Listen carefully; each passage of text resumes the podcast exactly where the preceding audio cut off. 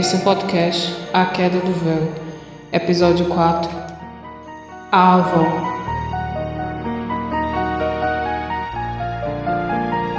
Na verdade, já era para você ter ido embora. Eu sou o segundo a vir aqui para lhe levar. Como assim o segundo?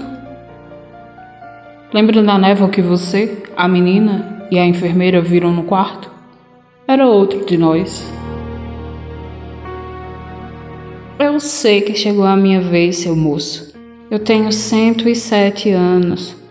Nasci e ainda tenho escravos nesse país de merda. Tá vendo esse povo lá fora? Tem três que se importam comigo. O resto tá aqui para dividir meus móveis quando o senhor me levar.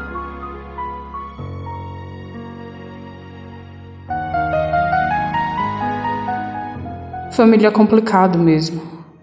Mas a que você quer se apegar, sabendo que já passou da hora de ir?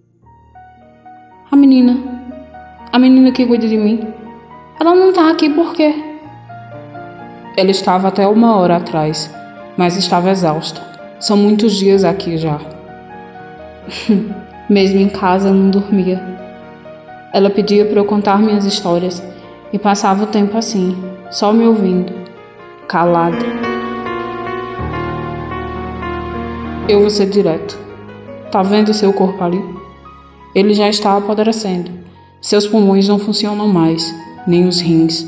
O cérebro está quase em colapso. Se você demorar, vai assistir à deterioração.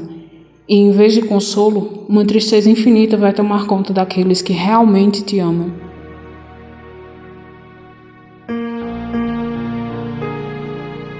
vou. Mas antes quero me despedir dos três e da menina. E para falar a verdade, eu só vou sentir falta dela mesmo. Vamos logo com isso. Eu já estou atrasado. Os aparelhos começaram a apitar. A médica de plantão se levantou, chama das enfermeiras. Traga um carrinho de emergência, rápido! A oxigenação no cérebro está crítica. Eu vou entubar. O único jeito é um tráqueo. Agora.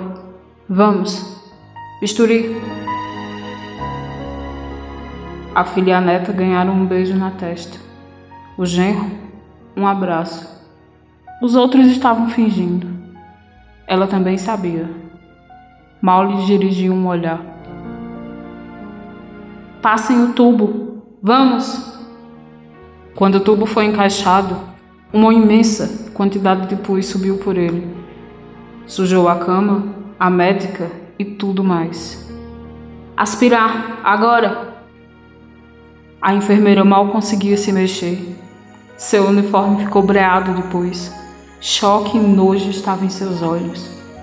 Outra assumiu seu lugar e ajudou no procedimento. Dona Júlia sua mãe teve um colapso respiratório. A infecção se espalhou pelo corpo, mas os pulmões foram os mais afetados. Nós realizamos um procedimento chamado traqueostomia, que leva o ar direto aos pulmões. Durante o procedimento, tivemos uma estranha intercorrência. Como assim estranha? Sim. A senhora sabe que quando temos uma infecção, o local é um criatório de bactérias e fungos. Então, ao realizar o procedimento, secreções do pulmão vieram à tona, sujaram nossos uniformes e a cama. Aspiramos e a estabilizamos. Estamos esperando o corpo reagir à medicação.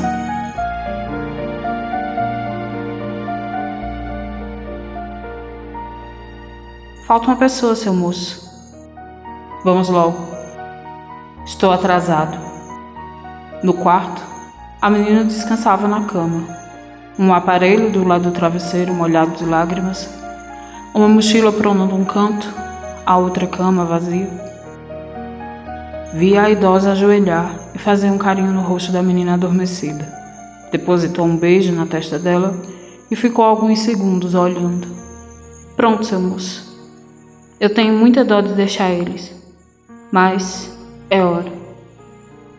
Uma porta azul se materializou no quarto e então atravessamos. No hospital, a família recebeu a notícia do passamento de Dona Maria.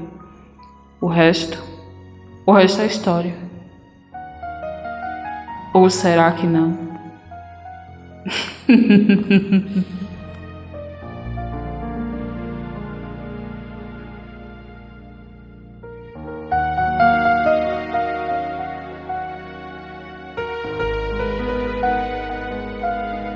Esse é o podcast A Queda do Véu. Se tiver coragem e talvez um pouco de sorte, Cliff estará lhe esperando para conversar. Só conversar. Arroba A Queda do Véu no Twitter.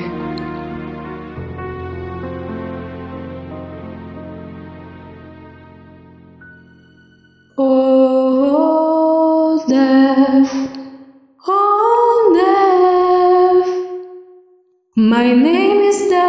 the end.